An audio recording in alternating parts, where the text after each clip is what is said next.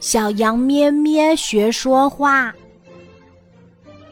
小羊咩咩四岁了，它什么都好，就是说话说不清楚。一次，咩咩跑到白马阿姨的面前，呜哩哇啦的说着话，手还不停的拍着肚子。白马阿姨听不懂咩咩的话，被弄得莫名其妙。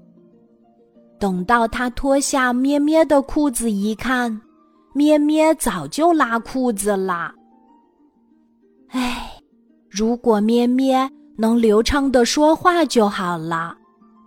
白马阿姨想，她决定帮助咩咩。白马阿姨首先想让咩咩开心起来，他经常陪咩咩做游戏。咩咩对白马阿姨也越来越亲热了。刚开始，咩咩的话很少，可是渐渐的。小羊咩咩和白马阿姨说的话越来越多，也越来越流畅了。一段时间后，幼儿园里要举行表演比赛，小朋友们纷纷报名参加。白马阿姨鼓励咩咩也表演个节目，咩咩同意了。比赛那天。咩咩站到台上，朗诵起了儿歌。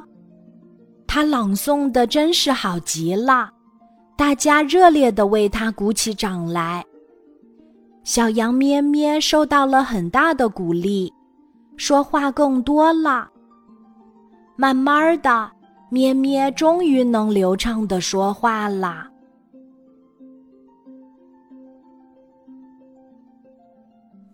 今天的故事就讲到这里，记得在喜马拉雅 APP 搜索“晚安妈妈”，每天晚上八点，我都会在喜马拉雅等你，小宝贝，睡吧，晚安。